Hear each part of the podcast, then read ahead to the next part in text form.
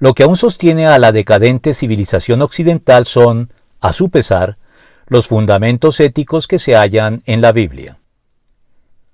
Fundamentalismo es una palabra que ha adquirido sentido peyorativo para designar grupos de creyentes o iglesias de corte dogmático y con posturas intransigentes y cerradas al ejercicio de la ciencia y al razonamiento filosófico a los que se ve con malos ojos. Pero en sus orígenes el fundamentalismo estaba bien motivado y defendía sencillamente cinco fundamentos necesarios a las creencias cristianas que no pueden ser negociados sin traicionar el cristianismo en el proceso.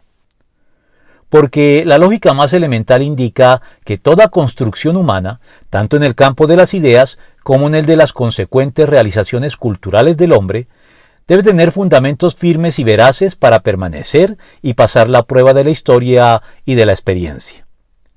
Justamente, a raíz del hallazgo en la actual ciudad de Tolosa, de unos conductos de desagüe construidos por los antiguos romanos que, al ser destruidos con ligereza por las autoridades locales que no les vieron utilidad, desembocaron en la inundación de las cavas del centro de la ciudad, el economista Charles Gave sentenció la religión cristiana es para nuestra civilización más o menos el equivalente de los sistemas de drenaje construidos por los romanos en Tolosa.